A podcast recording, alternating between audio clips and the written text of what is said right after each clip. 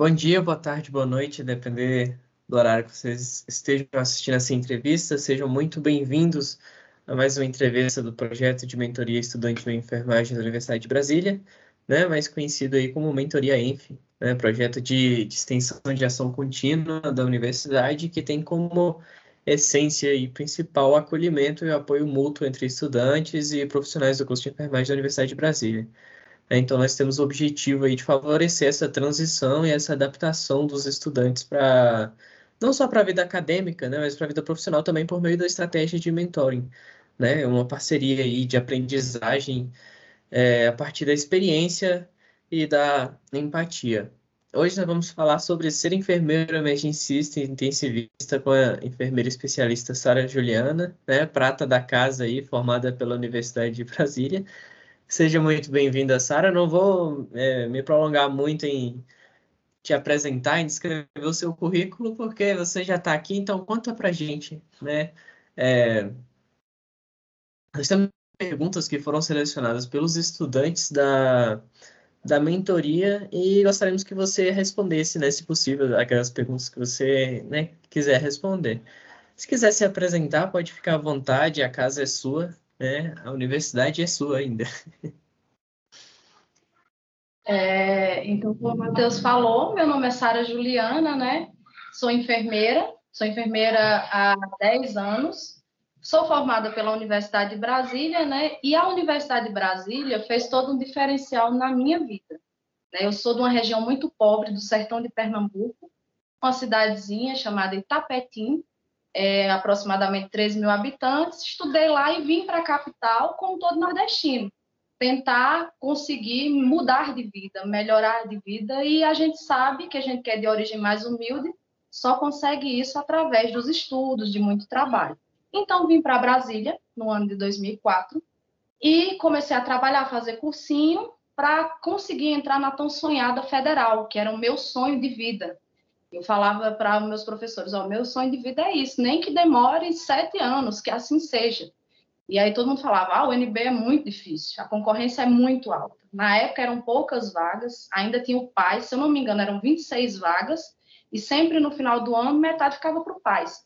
Então, para aquela menina que veio lá do sertão de Pernambuco e competir com essas pessoas que estavam em cursinho há já um tempo, aqui na capital foi bem complicado, mas não, não era uma missão impossível, né? Então, trabalhava, estudava só no cursinho e depois de três anos nessa rotina, eu consegui entrar na Universidade de Brasília, que foi o divisor de águas na minha vida.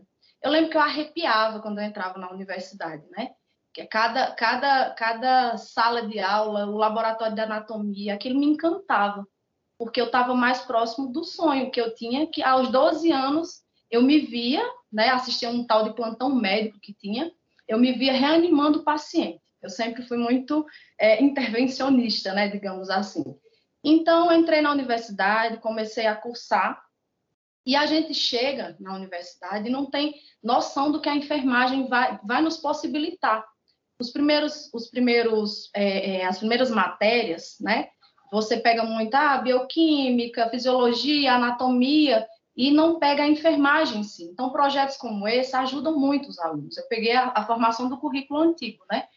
E eu queria, eu gostava de tudo, não sabia para onde ia ainda, em que ia direcionar. Então, formei, formei na época nos quatro anos, eu lembro que eram 32 créditos que a gente fazia, no último eu cheguei a fazer 36, que era o máximo, para conseguir formar nos quatro anos.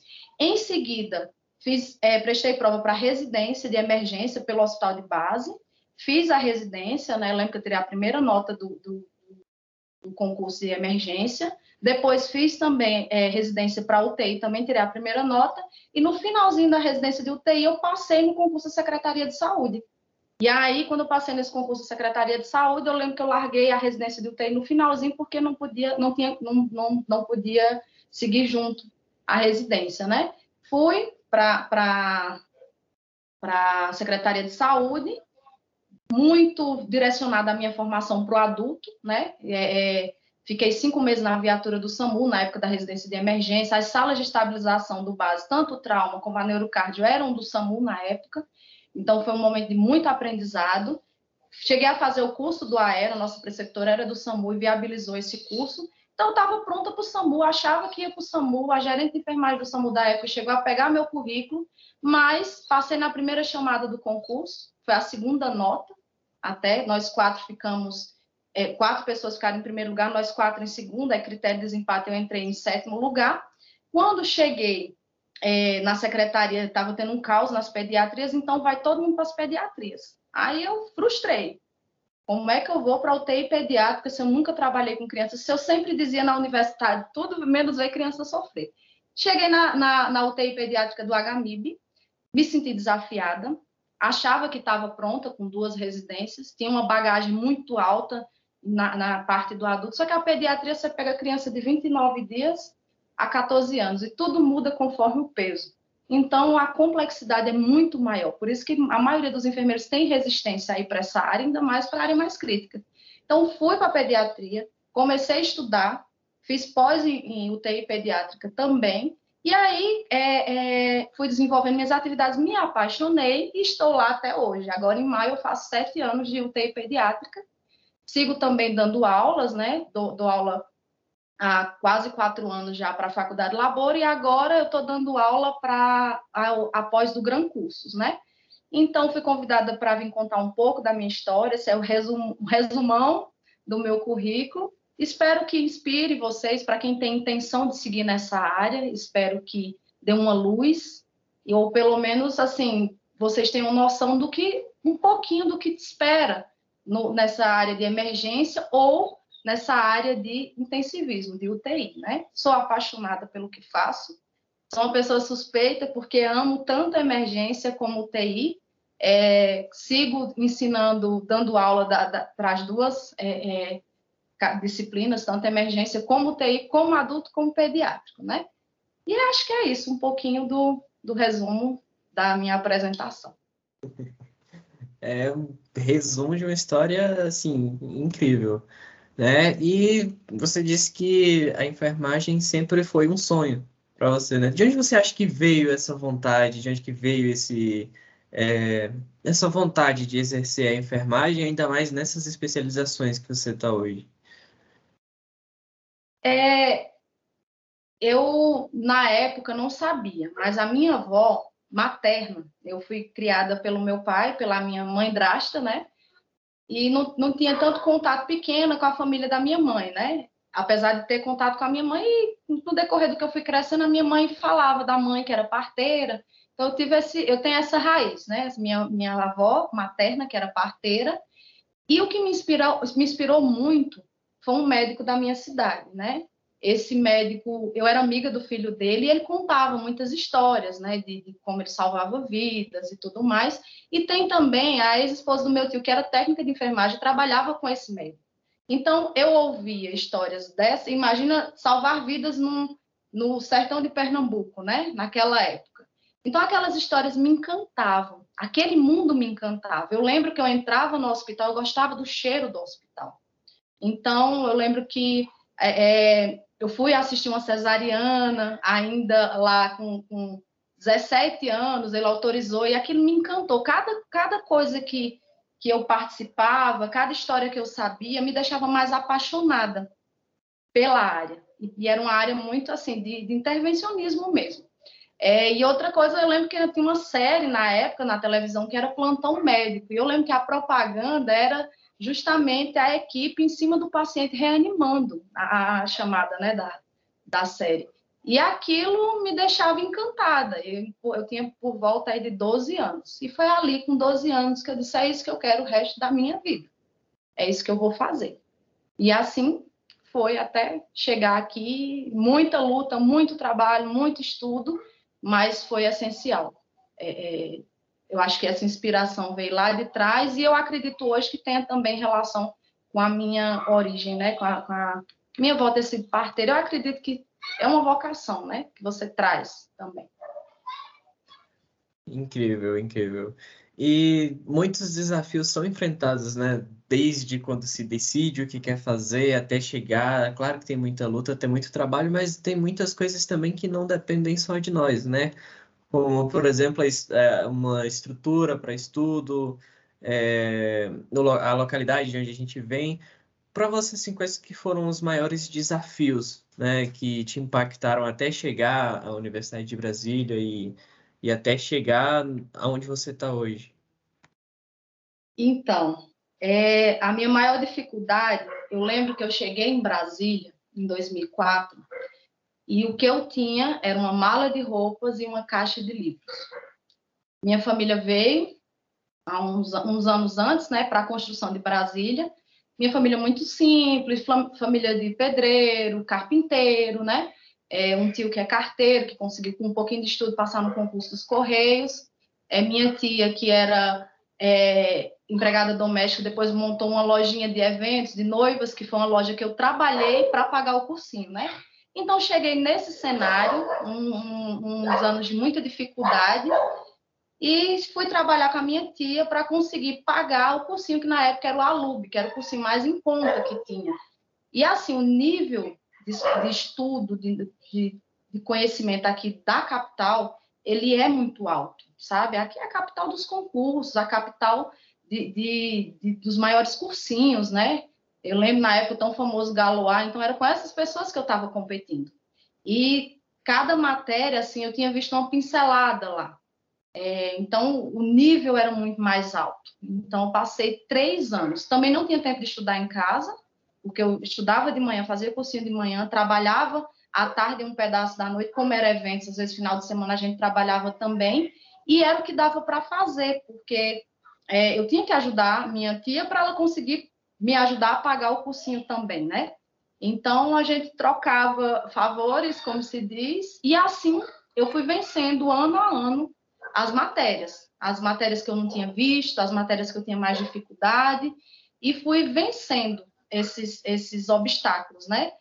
É, é, a questão financeira pegou muito também, porque a gente tinha muito pouco, não faltava comida em casa, mas não sobrava dinheiro para lanchar no cursinho, essas coisas, né? Que às vezes é tão básico para a maioria das pessoas, né? É, não tinha carro para eu me deslocar, tinha que ser de ônibus, então tinha que acordar muito cedo, pegar ônibus, pegar ônibus voltando para chegar para trabalhar. E eu acho que isso foi, foi pesado, sabe? Porque a gente, para entrar na UNB, tinha que estudar a parte, só que não tinha esse tempo de estudar. Então, basicamente, era o que eu via ali no, no cursinho mesmo. É, entrando na universidade, a universidade começou a me dar um apoio é, financeiro, né? Eu entrei como grupo, grupo, Baixa Renda, acho que era Baixa Renda 1, até dizer o grupo mais pobre é o meu. Então, era, era complexo também, porque às vezes eu tinha estágio no HUB, de manhã, e aí uma hora da tarde a gente tinha que estar no Hospital do Paranoá, ou então Hospital de Apoio ao Hospital do Paranoá, então tinha esse deslocamento, então eu contei muito com a ajuda das minhas colegas que tinham carro, né? Teve, teve duas amigas assim que me ajudaram muito nessa, nessa questão, né? Então, a questão financeira, para você que vem de origem humilde, ela pega, ela pega mesmo. E se você não for perseverante, você não aguenta. Né? Eu lembro que muitas vezes eu chorei, né? É assim, poxa, meu Deus, como é que vai ser? Não vai dar certo. E o tempo de deslocamento de ônibus, né? E eu lembro que as matérias eram muito pesadas. Era muito conteúdo, era muita coisa e tem que ser. Eu acho que tudo tem, para mim, tudo aconteceu como deveria ser, para a gente dar conta do que vem depois, né? E aí você tem que estudar, você tem que vencer o conteúdo, mas é um engarrafamento no ônibus e e essas coisas elas dificultam. Se você não tiver perseverança, se você não acreditar no seu sonho, você vai deixando para trás, você desiste mesmo, né? Eu lembro que eu fiz três anos de cursinho, era o último ano. E eu lembro que eu falei para o meu namorado, que hoje é meu marido, que eu disse: se esse ano não der, eu vou desistir. Eu lembro que eu falei isso, viajei lá para casa dos meus pais, eu disse: eu não aguento mais até emociona um pouco, né? Eu não aguento mais. Se esse ano não der, eu vou desistir de tudo, eu vou desistir do meu sonho. Eu lembro que até brinquei, eu disse, eu vou fazer um concurso para a Caixa Econômica, porque o nível de conhecimento que eu já tenho, eu já consigo passar E eu sempre assim, sempre fui aluna muito boa na, na minha escola, eu sempre fui aluna, sempre me destacava em tudo. Mas eram 26 vagas para para o DF inteiro na época. Não tinha é, ESCs como tem hoje, não tinha Universidade da Ceilândia como tem hoje. As vagas da Ceilândia elas não existiam e, a, e no final do ano a metade era do pais e a gente ficava só com aquelas 13 vagas. Não tinha cotas para a escola pública, não tinha é, é, só tinha cotas para negros e não, não, não, não sou negra, não me encaixaria né, nessas, nas cotas de negros. E tudo era muito complexo, né? Então, naquele ano que eu falei que iria desistir, eu, eu fui é, conseguir passar no vestibular. Eu lembro que eu quase perdi a prova, eu cheguei no local de prova, faltando 10 minutos, o ônibus não passou. Eu voltei chorando para casa porque o ônibus não tinha passado, era um domingo, e a minha tia acho que pegou um carro e me levou. Eu cheguei faltando exatamente 10 minutos para fazer a prova, e foi a prova que eu passei. E era a prova que eu tinha falado, essa é a última, porque já eram três anos, já eram seis provas, né? E graças a Deus que eu não desisti, porque a enfermagem me realiza. É, falta até palavras, assim, eu tava pensando aqui no que dizer após o, o término da fala e eu me perdi completamente, porque é igual que estávamos conversando enquanto antes de agendarmos a entrevista, né, com o, com Israel. Para mim, né, para gente, como aluno recém-chegado na universidade, tudo bem que eu estou no quinto semestre, mas é, de qualquer maneira ainda estou ali bem novinho ainda.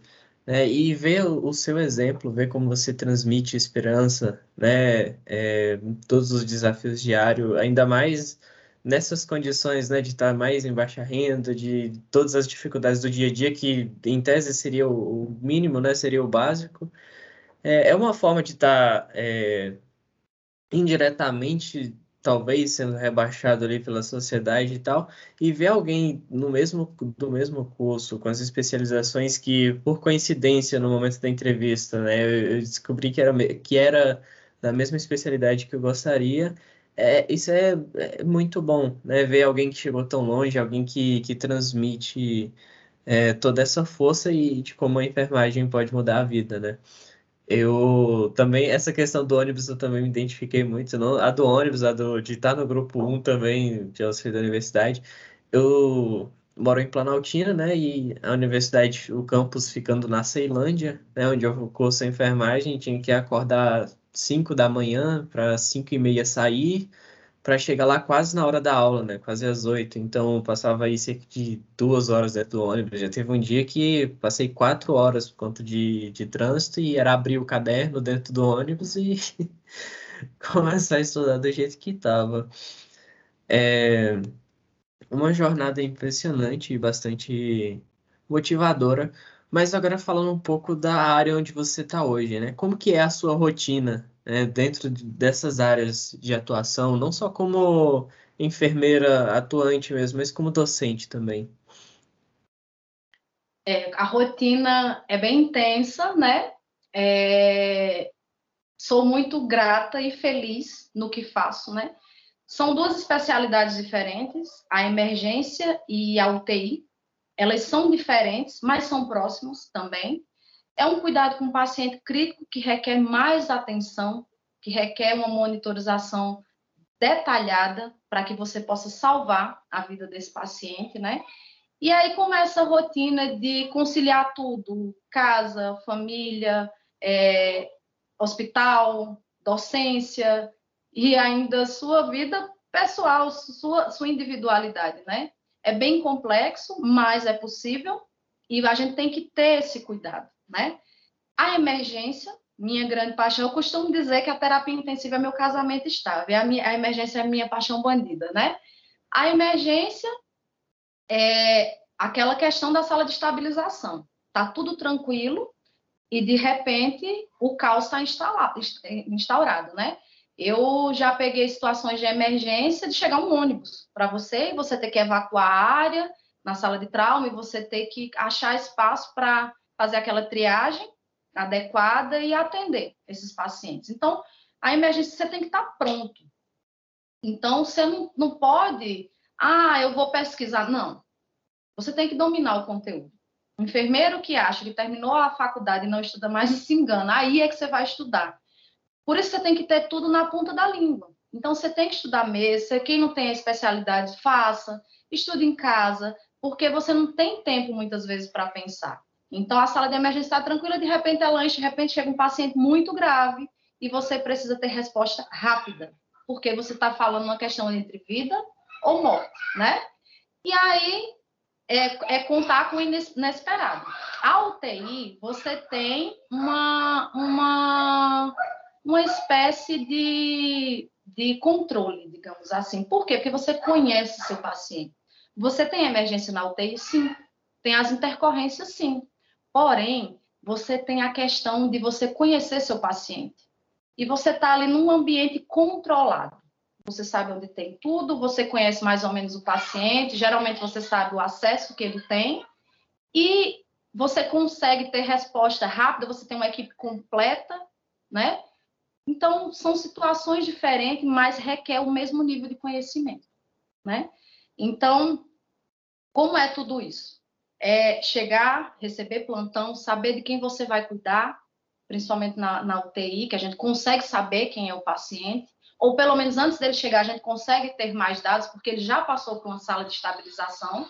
É você ser um líder lá dentro, é você se programar, trabalhar com prioridades, é você ser um líder positivo na sua equipe. Se, a, se o enfermeiro cai, a equipe de enfermagem cai toda. Se você não for o exemplo de fortaleza e de conhecimento e vamos lá e você não está sozinho, você não segura a sua equipe. E o caos está instaurado. Você é a comunicação com todo mundo com todas as categorias da equipe multiprofissional. E ainda com a equipe de enfermagem, que é a maior parte do corpo assistencial.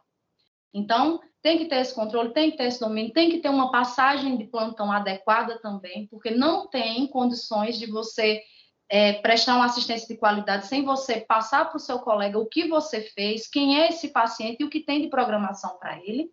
E aí, terminou seu plantão, no meu caso, vem para casa, tenta almoçar, descansar um pouco, fazer alguma demanda e começo a estudar, montar aulas, né? Procuro montar, gravar, eu gravo muita aula no Gran Curso agora, então eu procuro meus horários vagos para fazer as gravações, deixo os horários vagos para estudo e para montar material. Também faço cursos, eu, eu acredito que seja possível sim, porque eu consigo. É, eu sou meio taquezinha, mas mesmo você sendo mais lento um pouco, é só organizar seu tempo. Então, eu estou sempre procurando fazer algum curso, estar tá me atualizando. Não dá nem para você dar aula, nem para você trabalhar em área crítica, de cuidado ao paciente crítico, se você não estuda, se você não se atualiza. Os protocolos, eles mudam, mudam a cada instante e a gente tem que acompanhar essa mudança. Tec são locais de utilizar muita tecnologia, né? Então, a gente tem que ter esse, esse cuidado, esse, essa organização para isso.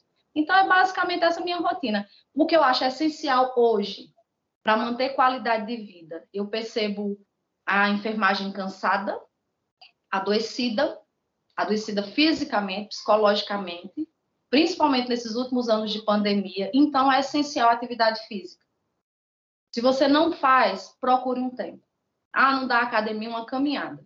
Ah, uma caminhada que seja, uma esteira que seja dentro da sua casa, de preferência. Hoje, eu necessito de exercício físico como uma espécie de prevenção é contra o estresse mesmo, sabe? A gente a gente estressa muito, a gente cansa muito, é muito bom, amo o que eu faço, mas precisa eu ter esse cuidado com o meu corpo, com a minha alimentação. Precisa tentar dormir, né? E, você entender quais são os seus limites.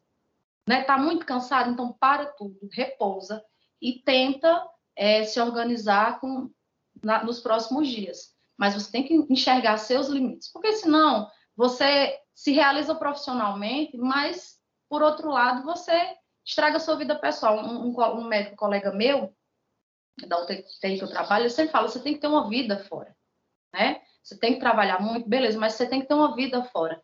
E até os colegas de trabalho. Seria bom que você desenvolvesse vínculos e saísse com seus colegas de trabalho para você não viver só aquele ambiente estressante.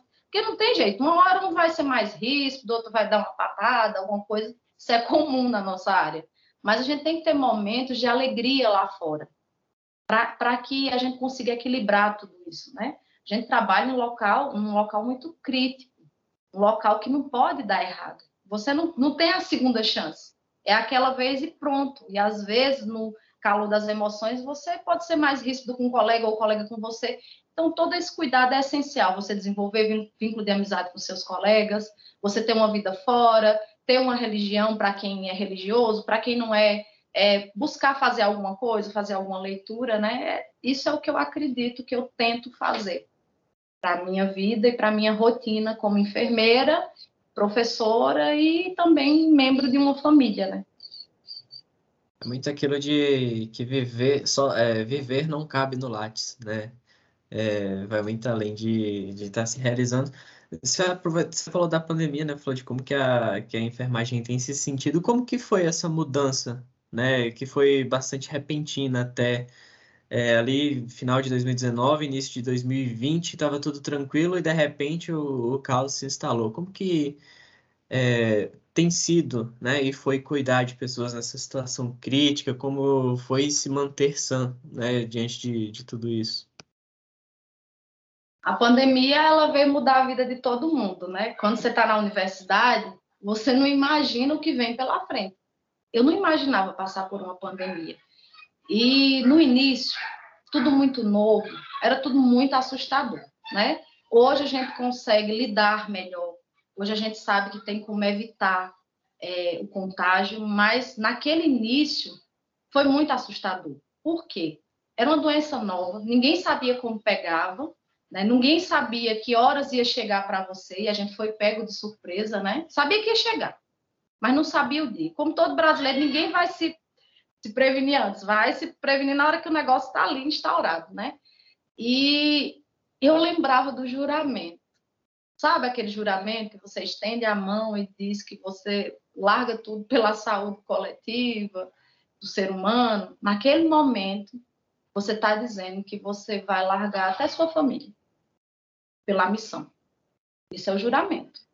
E é muito sério. E eu acho que, não sei se por falta de maturidade ou não sei, a gente não tem essa dimensão quando está na universidade, nem quando está jurando, né? mas ficou bem claro para mim naquele dia que eu peguei meu primeiro paciente com suspeita de Covid. É, a gente na pediatria, no início, não teve tantos pacientes, a gente sabe que a criança ela não, não, não agravava tanto, né? A gente pegou poucos pacientes, mas eles chegavam com suspeitas. Então, minha UTI é uma UTI mista, com dois isolamentos, e o restante dos pacientes, pacientes comuns, convencionais de uma UTI pediátrica. Então, é mais complexo, porque quando você está no Covidade, está todo mundo paramentado e vai trabalhar o dia todo paramentado, está todo mundo com Covid, né, no UTI adulto. Numa UTI mista, você só tem dois leitos isolados e você tem que atender os pacientes isolados e o paciente que não é Covid. Então, o risco é muito alto. Então, você tem que paramentar, desparamentar. E um belo dia, lá em março, chega nosso primeiro paciente grave, entubado, com descompensação muito rápida, que teve contato com um paciente COVID positivo, era uma paciente até transplantada, extra, é, é, já tinha, tinha sido transplantada e estava em São Paulo, tinha tido contato, esse paciente chegou para a gente. E aí eu lembro que chegou de manhã, a gente estava fazendo os treinamentos de paramentação e desparamentação, eu confesso que eu não esperava chegar naquele plantão, sair totalmente despreparado de casa, não tinha uma roupa extra, né? Pra, pensando, por mais que a gente use roupa privativa, a gente, sei lá, eu não estava pronta, não estava preparada, digamos assim. E acho que ninguém estava é, nesse início para todo mundo, né? Esse paciente chegou, a gente atendeu, e eu lembro que a gente, na época, priorizava os protocolos, pediam isso também, os primeiros, que fossem os, um profissional de cada categoria, principalmente a gente que era num leito de isolamento trancado, então fomos quatro profissionais, um médico, eu de enfermeira, uma fisioterapeuta, uma técnica. A gente teve muita sincronia. A minha técnica é ex-aluna da UNB também. Ela estava tá lá como técnica de enfermagem com a gente. Então, eu lembro a gente se preparando, a gente conversando como ia atender, a gente combinando o que cada um ia fazer e os cuidados que a gente ia ter de não encostar um no outro, de quando cada passo que fosse dar ia ser comunicado. Então, tudo muito sincronizado. E um dia, há uns dias atrás, uma colega minha, que é fisioterapeuta, ela disse que lembra da cena, a gente se preparando, a gente teve que evacuar a área, porque se pedia isso no início, né? Lá no comecinho, em março de 2020, ela dizia que, que eu falei, né? Que eu disse, olha, a gente sabe o que fazer, a gente estudou muito para estar tá aqui, a gente está pronto e ninguém daqui vai pegar esse vírus, não. A gente vai fazer o que tem que ser feito, a gente vai salvar essa criança, a gente vai ajudar essa criança e vai dar tudo certo. E ela disse que ela lembrava dessas minhas palavras. Eu, eu não lembrava que eu tinha falado isso. Quando ela veio comentar comigo, aí eu fui, passou um filme, né? Que realmente, eu lembro que eu estava tentando, nesse momento, encorajar os colegas, para dar força mesmo e dizer para mim mesma: você consegue, Sara. Você estudou muito, não foi à toa que você ficava de 8 horas da manhã a 9 horas da noite na Universidade de Brasília, não. Você tem conteúdo, você vai saber o que fazer. Porque no início a gente não tinha um protocolo pronto de como ia atender, de como ia atender o paciente isolado, de como atender fora, de quem ia pegar. Tinha enfermeiro morrendo. A maioria das pessoas que morriam era a enfermagem, tinha médico morrendo, tinha, tinha físico morrendo, tinha técnico morrendo, e aquela coisa, né? Aquele medo. Então eu fui, atendi esse primeiro paciente, em nenhum momento eu tive medo, né? Eu tenho uma, uma questão minha que é muito da emergência, e o médico que estava comigo, ele, ele era do SAMU também. Na época que eu fui residente do SAMU, ele era do SAMU, na época era do aero do SAMU. Então, a gente utilizou muita coisa do APH, né? Do transporte pré-hospitalar. O transporte pré, ele prepara você para isso. Então, naquele momento, a gente usou muita coisa do APH para fazer esse primeiro atendimento, muita, porque no, no APH você tem situações que você está no meio de um acidente, numa rodovia com muito barulho, e a comunicação nem sempre é possível fazer por palavras. Às vezes é no jeito de olhar, às vezes é no jeito de sinalizar. E a gente utilizou isso, porque na época a gente tinha as máscaras, a face shield, né, a gente, e as toucas cobrindo. A gente não estava habituado a trabalhar assim. Usava touca, mas não cobria o ouvido, não tinha uma face shield, uma N95. É, é, então, tinha muitos fatores que atrapalhavam a escuta e a comunicação. Então, é, trabalhamos com brief e debrief, né, que é muito utilizado na emergência, e foi muito bacana essa sintonia. Eu costumo dizer que Deus escolheu as pessoas certas na hora certa, do jeito certo, e a gente teve muita sintonia nesse momento. Então, é, é, atendemos, ficamos quatro horas com esse paciente e saímos do isolamento. Saímos do isolamento e aí eu atendi, como eu falei para você, situação de emergência, parece que, tipo assim, vem eu só consigo olhar, eu não penso no depois, eu consigo olhar para o meu paciente e seguir, né? Saiu, quando passou, eu disse, saí do isolamento, disparamentei, disparamentamos juntos, disparamentação tipo espelho, um olhando o outro para não se contaminar. Eu olhei e disse, eu não vou ter coragem de voltar para casa, porque se eu tiver me contaminado? E se eu levar alguma coisa para minha casa? Eu pensava muito nisso e eu não consegui voltar para casa. Então, uma amiga minha falou: Sara, vamos dormir lá em casa. E eu fui. Eu fiquei quatro dias fora de casa nessa época, porque eu pensava no meu filho, que era criança, mesmo sabendo que ele não tinha risco, no meu esposo. E eu pensava, meu esposo não é da área, né, é da área administrativa, eu pensava o seguinte: eu tenho que proteger meu filho de alguma forma. Então eu me afasto deles e eles estão guardados. E eu sigo a minha missão. Era aí foi aí, nesse momento, eu lembro que eu chorei muito, porque era a primeira vez que eu ficava longe do meu filho uma noite. Aí eu lembrei do juramento, que você larga sua família, sua vida pela saúde do outro. Aí vem a missão, aí ela pesa. E você tem que ter muita firmeza, porque senão você quer largar tudo, né? E aí fiquei esses quatro dias, depois consegui voltar até a gente ter um pouco mais de entendimento do que era tudo, é, eu me isolava num quarto que eu tinha separado aqui da, da, minha casa. Meu filho pequeno, ele sentia muito porque eu chegava, eu não abraçava. Se eu atendia o isolamento, eu evitava é, pegar meu filho no colo.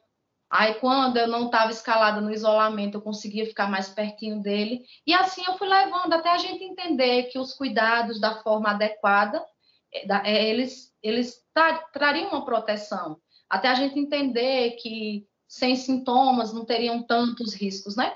Enfim, foi tudo isso e aí chegou outro boom, né? É, agora, nessa, nesse dezembro, janeiro, chega uma espécie de segunda onda, só que relacionada à influenza, né? Então, muitas crianças agora positivando para a Covid, algumas ficando graves, não, não tão proporcionalmente um número grande como é no adulto, mas um pouco mais do que lá no início, né? E a influenza também pegando, sabe? Aí, no momento em que as coisas estão acalmando no adulto, aí vem um caos instaurado nas pediatrias, né? Com esses vírus respiratórios que vieram um pouco antes do esperado, mas alguns, alguns resultados positivos, não tantos, mas um pouco a mais, né? Do que comparado no início. E aí a gente segue e aí muitas pessoas contaminando, as equipes ficando desfalcadas, e, foi assim no mundo, tem sido assim no mundo, né? Você desfalca sua equipe porque aquele indivíduo se contaminou para proteger o resto, você afasta ele, o médico dá o atestado para isso, né? Então veio essa outra fase. E também na pediatria vem a MISC, né? É, é uma síndrome inflamatória multissistêmica que vem parecido com Kawasaki-like, com algumas diferenças, mas ela vem no pós-Covid. Né? E muita gente não tem entendimento disso, e muito comum na pediatria, agrava as crianças. Traz sequelas para o coração e para alguns órgãos é, essenciais para a vida, né? E essas crianças ficam muito graves. Então, é, a gente conseguir detectar essa doença, os médicos conseguirem diagnosticar rápido e começar com tratamento rápido. Então, tem muitas coisas que acontecem que a mídia não dá tanta visibilidade, mas que está acontecendo na nossa vida real, no dia a dia, né? Então é isso. Eu acho que para as pediatrias a gente não teve tanto impacto como no adulto no início, mas teve, principalmente quem era de UTIs mistas, né? E aí vem esse segundo momento já com o MISC, com, com alguns casos positivos de Covid um pouco a mais que no início, e também com as, os vírus respiratórios, é, é, os VSRs da vida e a influenza, trazendo essa necessidade, esse aumento dos leitos pediátricos, né? E aí, as equipes cansadas, desfalcadas, né? É o cenário que a gente tem, tem visto aí. Inclusive, nos Estados Unidos, a hora do enfermeiro aumentou muito. Por quê? Porque não tem, não tem gente. Até no setor privado, chegou assim a ficar 30% da, da, da, da, do quadro de funcionários afastado por questões respiratórias, né? Eu acho que é isso momento muito difícil, né? Que, que hoje as coisas têm permitido respirar um pouco mais, né? E com fé vai ter uma evolução, involução, né? Bastante. A gente espera que tenha, né? Ao longo do tempo. E ao longo de toda essa jornada, de todas essas questões, de tudo aquilo que, que nós conversamos aqui, o que, que você considera como mais satisfatório para você é, diante de todos os desafios que foram vividos, de onde você chegou hoje e de onde você ainda quer chegar? O que, que você considera assim, que tem sido mais satisfatório é, para a sua vida e dentro da, da área de, que você escolheu? É a sensação de dever cumprido. Quando a gente pega um paciente muito grave e você olha assim diz, não tem condições, não vai ter condições, não vai dar certo. E esse paciente ele dá a guinada e você vê que tudo que aquela equipe fez funcionou e que você tirou esse paciente daquela situação de risco e restaurou, ajudou a restaurar a saúde dele, é muito bom. E a gente pega muito isso no dia a dia, né? Eu tenho um caso de uma criança que é um caso à parte, né? Alguns casos, tem casos únicos, né? É, essa criança muito grave, né? Chegou para a gente, estava na enfermaria, chegou de forma. Não estava programada a vinda dela, parou na enfermaria e tinha um leito vago na UTI. E essa criança veio. Essa criança foi reanimada pela equipe da gente, difícil acesso, não conseguia acesso. E entre reanimação e tentativa de funcionar um acesso, é, durou em torno de uma hora, talvez uma hora e meia, mais ou menos. Eu lembro que eu cheguei a fazer 13 doses de adrenalina. Para quem é de emergência, a gente sabe que não é isso tudo que é feito, né? E essa criança muito ruim, praticamente sem chance, né? E aí estabilizou, voltou da parada, das paradas, das sucessivas paradas. E eu lembro que eu perguntei à médica, uma médica muito boa, por sinal, eu disse, doutora, eu preciso coletar suave admissional dessa criança. Sara, espera um pouquinho. Para não manipular e também porque está tão grave que eu não sei se ela tem chance de sobreviver, de passar o plantão de hoje, da tarde. Ela deu dois passos na frente e voltou. Aí voltou e disse: A não ser, Sara, que aconteça um milagre. E foi embora. E eu nunca esqueci disso, dessa fala dela, né? E ela foi embora, e a gente passou o plantão, eu disse, eu vou embora, se Deus quiser, não vai morrer no meu plantão, não vai óbito no meu plantão. E foi uma semana dizendo, meu Deus, não deixa ele ir óbito no meu plantão, não deixa ele ir óbito no meu plantão. Na pediatria tem a questão do batismo, né? A gente batizou essa criança, eu sou madrinha dessa criança até. E essa, essa mãe falava para mim, Sara, é, eu sou católica, né? E a gente fez a consagração à Nossa Senhora. E a família era também pedido. Aí o diácono veio, fez o batismo e, e, a gente consagrou. Ela disse: na hora que a gente estava consagrando, eu senti esse. É como se ele tivesse. Eu sei, ela dizia: eu sei que ele vai morrer, mas é como que ele fosse arrancado na minha barriga nessa hora. Eu lembro que eu olhava para ela e pensava: oh meu Deus. Ela dizia: vamos esperar a vontade de Deus, porque eu achava que a criança ia morrer. E esse menino não morreu. E passou uma semana, e passou duas, e saiu da UTI e foi para a enfermaria, e a vida foi seguindo, o menino foi seguindo e recebeu alta e voltou e começou a crescer, e comer pela boca, e tá aí, né? Então, eu nunca esqueço das palavras da médica, a não ser que aconteça um milagre. Porque realmente, humanamente, era praticamente impossível, naquelas condições que a criança estava, né? E outra criança também chegou batendo palminha, e eu lembro que a médica mandou me preparar, que vinha que via um caso muito grave, que era uma miocardiopatia dilatada. E ela disse, Sara, se prepara. E eu preparei tudo, essa criança chegou batendo palma. Eu lembro que os colegas disseram, ah, essa era uma menina grave, vocês esperavam? E eu lembro que a médica olhou para mim e disse, Sara, quem vê cara não vê coração. A médica já acostumada com esses pacientes graves, cardiopatas, né? Eu lembro que a gente colocou a criança no leito e 30 minutos depois a criança estava em parada cardíaca. Graças a Deus que eu estava com tudo pronto, conforme a médica tinha me pedido. A gente já começou a reanimar essa criança, ela voltou. Essa criança passou por 28 paradas cardíacas, né? E a equipe já sabia manejar. Então ela percebia que a gente percebia que quando ela caía, começava a cair o volume, a gente já ia, tinha que ir para perto que ela ia parar em seguida, porque o coração dela não aguentava. Depois é, passou por transplante e tudo mais. Mas esses dois casos, assim, me chamaram muito a atenção, assim, me, me, me, e me deram, assim, aquela, apesar de muito cansativo, de muito difícil cada um desses casos, mas aquela sensação de dever cumprir. Foi para isso que eu nasci. Então, é nessas horas que, ou quando eu passo por situações parecidas, foi para isso que eu vim. É para isso que eu estou aqui. Foi para isso que eu estudei tanto. Então, vale a pena. Para mim, vale a pena. Há quem diga que não, mas para mim vale. Bom dia, Sara, tudo bem? É o Israel. Eu só queria falar que eu tive alguns problemas técnicos antes de entrar e eu acabei me atrasando um pouco, mas eu peguei um pedacinho da sua fala e Sem queria como. dizer que acredito que os alunos já estão aproveitando né, essa aula maravilhosa que você está dando. E esse testemunho mesmo em si, contando da sua vida acadêmica e profissional em si. E como você falou, né?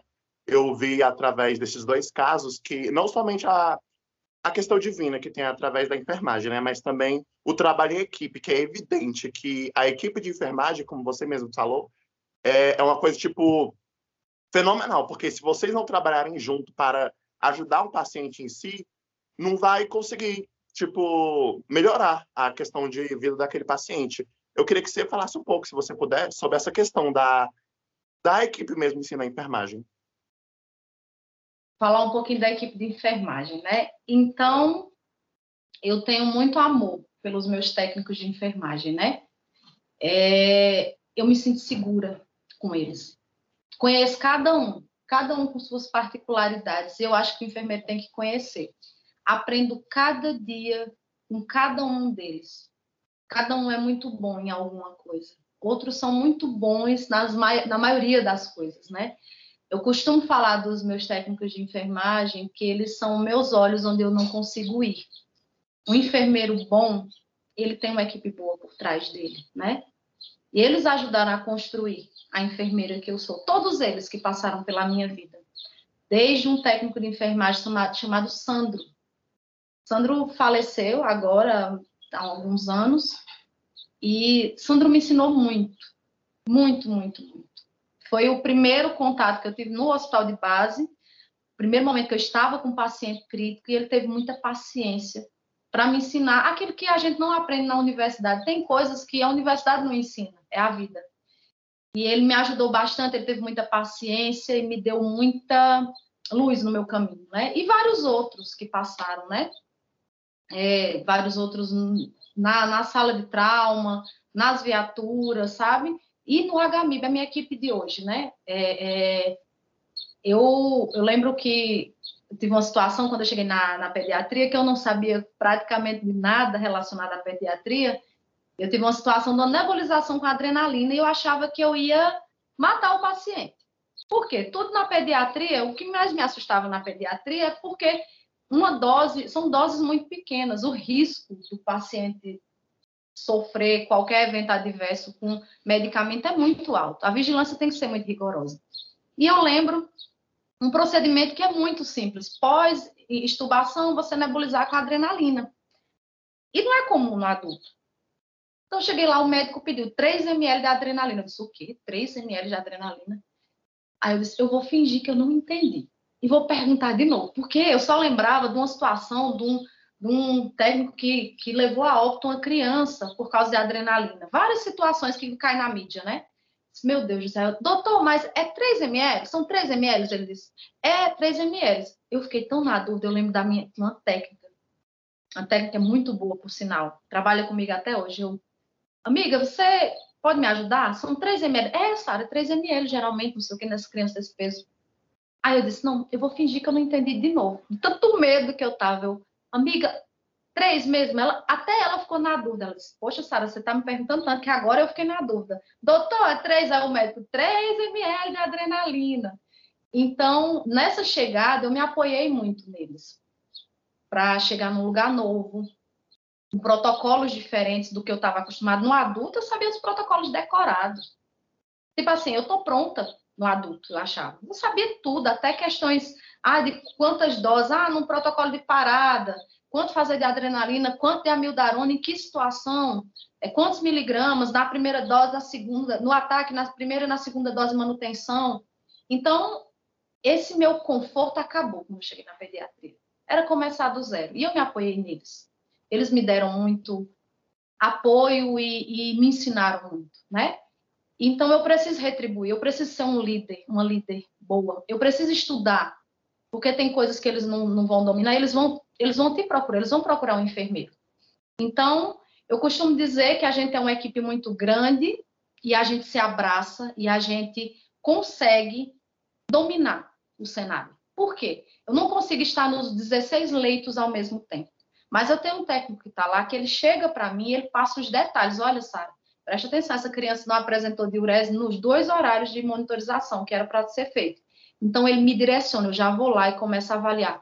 Ou então, ele, Sara, não está legal. Tem alguma coisa diferente. Então, eu vou lá. Tem que ir, porque se você não for, vai dar ruim, vai dar problema. Então, você vai já faz uma, um exame físico mais apurado, você começa a verificar e checar as coisas, e aí comunica a equipe médica, a equipe de fisioterapia, o que for necessário. Então, a enfermagem é esse grande corpo né, que trabalha num, num cenário, nós somos a maioria da área da saúde. Nós temos muito poder, nós temos muita força, com suas dificuldades, às vezes dificuldade de comunicação, às vezes de coleguismo, né? Mas que eu acho que a gente está num momento de construção, de entendimento desse poder que a gente tem.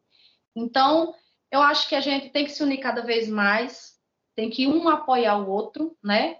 Numa situação de falha, a gente tentar ajudar, tentar corrigir de forma que eu também acolha o, evento adverso, mas acolha também a pessoa que cometeu e possa trabalhar com educação continuada.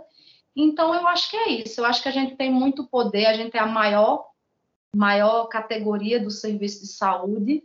A gente consegue monitorizar esse cenário, qualquer cenário que você esteja relacionado à saúde, na grande maioria do tempo, né? E eu acho que é essencial para o cuidado, principalmente com um paciente crítico. Entendi, muito obrigado. Então, você falou um pouco sobre a questão da liderança, né, que a enfermagem tem também sobre a equipe de enfermagem, que ela tem que entender as, as, as individualidades de cada um. e como lidar com isso. É, você tem mais alguma pergunta, ou Israel, para fazer? Porque, assim, muitas das perguntas que eu tinha aqui, ela foi respondendo já durante as respostas de outras perguntas, e eu achei isso muito incrível, a, a interligação toda, porque ficou uma coisa bastante fluida, né? Bastante bacana. Eu queria tirar um, um, conselho mesmo, um conselho que você poderia passar para os futuros enfermeiros que estão querendo agora entrar na área, né, estão se formando. Qual dica que você dá para a gente? Estudem muito. Tudo que vocês vão ver. Eu já estive aí nesse lugar. Eu sei que tem horas que cansa. Eu sei que tem horas que a gente, final de semestre, só Deus e a gente sabe o que, é que a gente passa aí na, na, na universidade. Aproveitem cada momento, porque não vai dar para voltar. Você sempre vai ter que seguir. E às vezes, isso que você está vendo aí, que não é prioridade agora, vai ser prioridade lá na frente, né?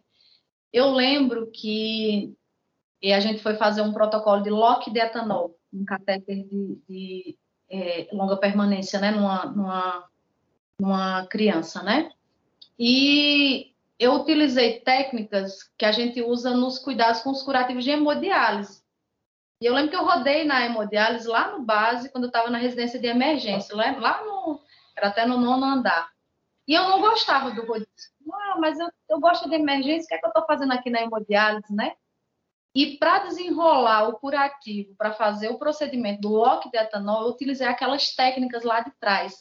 Então, aproveitem o que cada um tem que ensinar para vocês, o que cada setor, o que cada cenário tem que ensinar para vocês. Essa oportunidade ela é única e ela passa.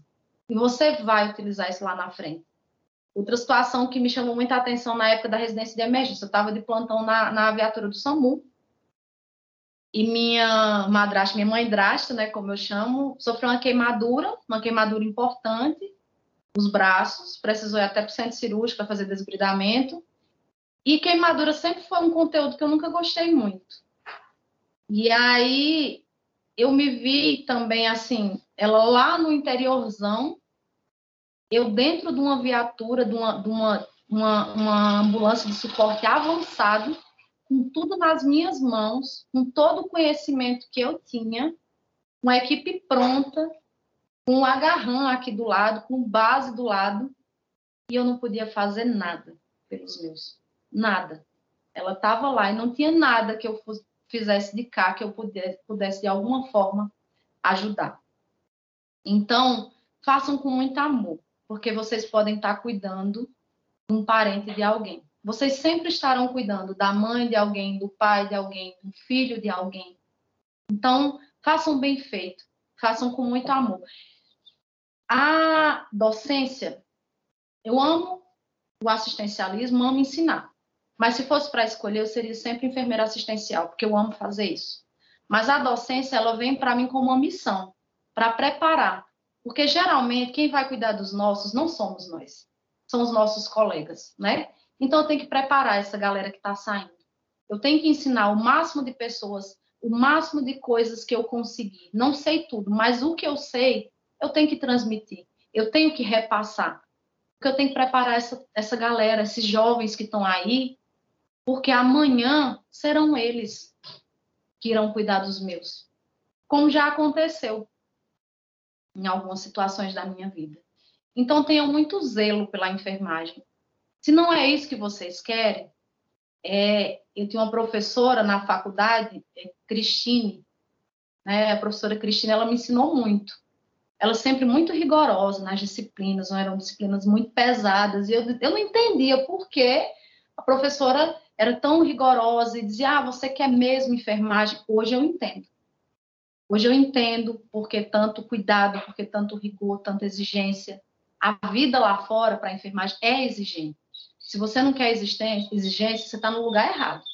Então, se esforcem, se preparem, virá muita pressão, mas virá muitas coisas boas também. Virá, virá dificuldades, virá ingratidão, sim, faz parte da vida. Mas as respostas positivas, quando você ama o que você faz, por mais que o caminho seja árduo, elas te alimentam, elas te dão força, elas te dão brilho, elas te dão luz. Então, para onde eu vá, seja onde eu para onde eu for. Eu lembro que eu, eu, sempre chego de manhã, muitas vezes cantando no plantão. Às vezes falo, meu Deus, a pessoa que uma hora dessa chega cantando não é normal, né? Mas não, sabe por quê? Eu canto porque eu estou celebrando. Celebrando o lugar que eu cheguei, que foi o lugar que eu sonhei, fazendo o que eu gosto de fazer. E para mim, a enfermagem não é só uma profissão, é uma quebra de barreiras, é uma ascensão social. Para muitos pode ser, ah, não, enfermeira, tá. Não, para mim eu sou enfermeira. Eu sou enfermeira, a enfermagem me tirou da, lá de baixo. A enfermagem me mostrou o mundo. Quando eu estou muito cansada, eu costumo ir lá na faculdade de saúde, na FS, na UNB, quando eu estou exausta, eu paro o carro lá, muitas vezes eu nem desço.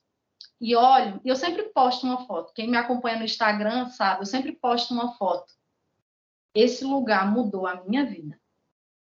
Então, a UNB, a enfermagem, a emergência, a UTI, esses locais e essas pessoas, todas essas.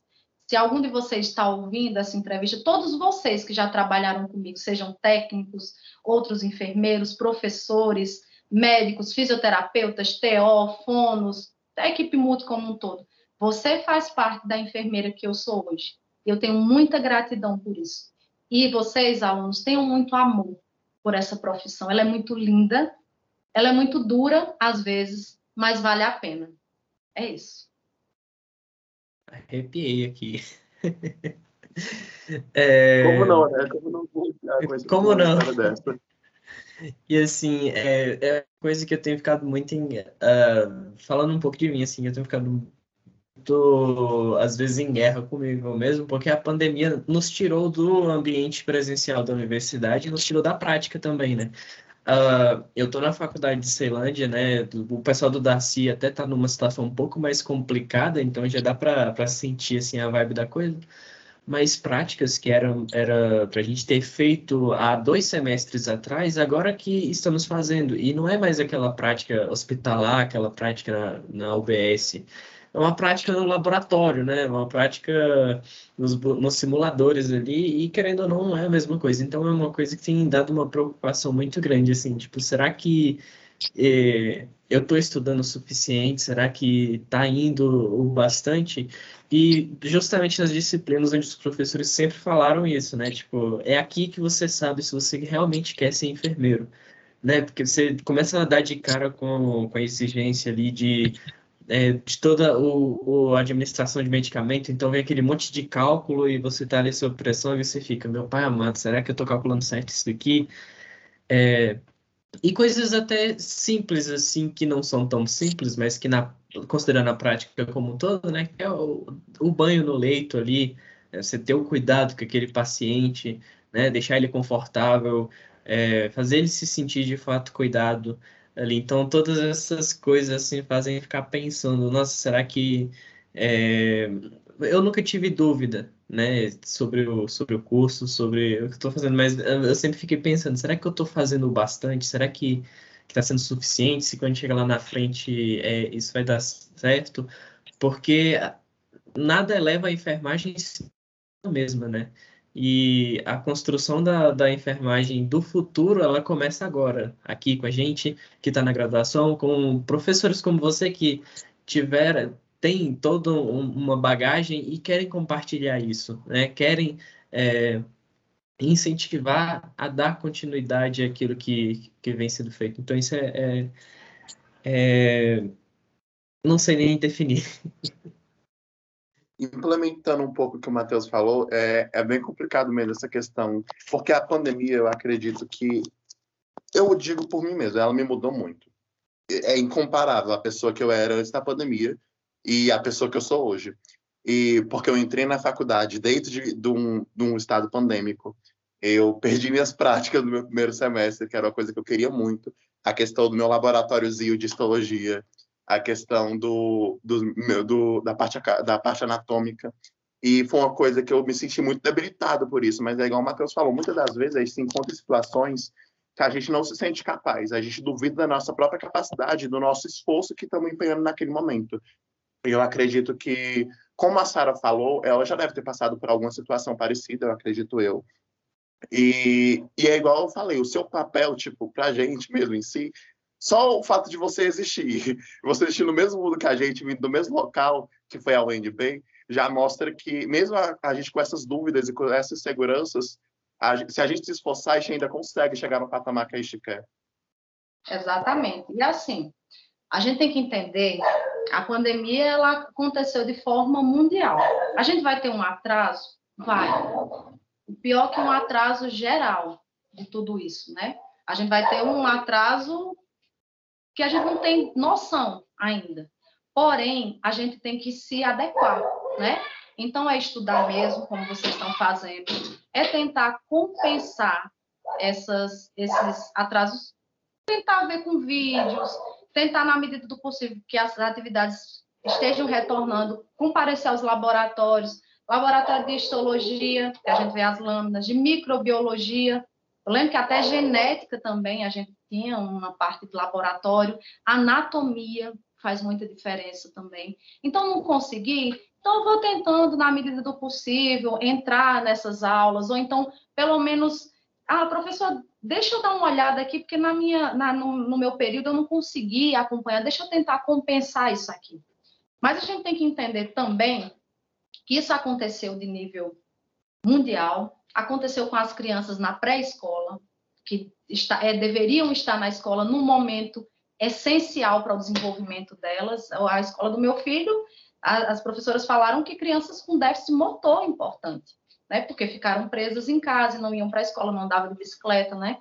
A gente vai ter essas questões. Porém, por mais que a gente se prepare, por mais que a gente se esforce, a gente sempre vai chegar em locais ou passar por situações que a gente não está pronto.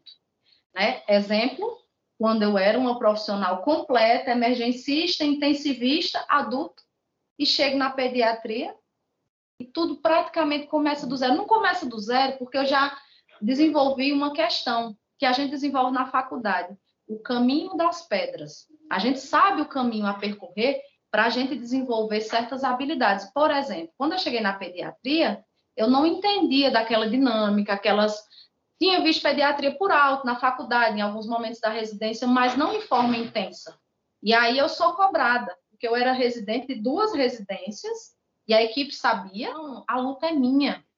Mas eu tenho as armas. É o que? O estudo, pessoas que conheçam mais, é tentar interagir, é tentar fazer e pedir auxílio de alguém que, que domina a técnica, o conteúdo. Na vida sempre vai ser assim.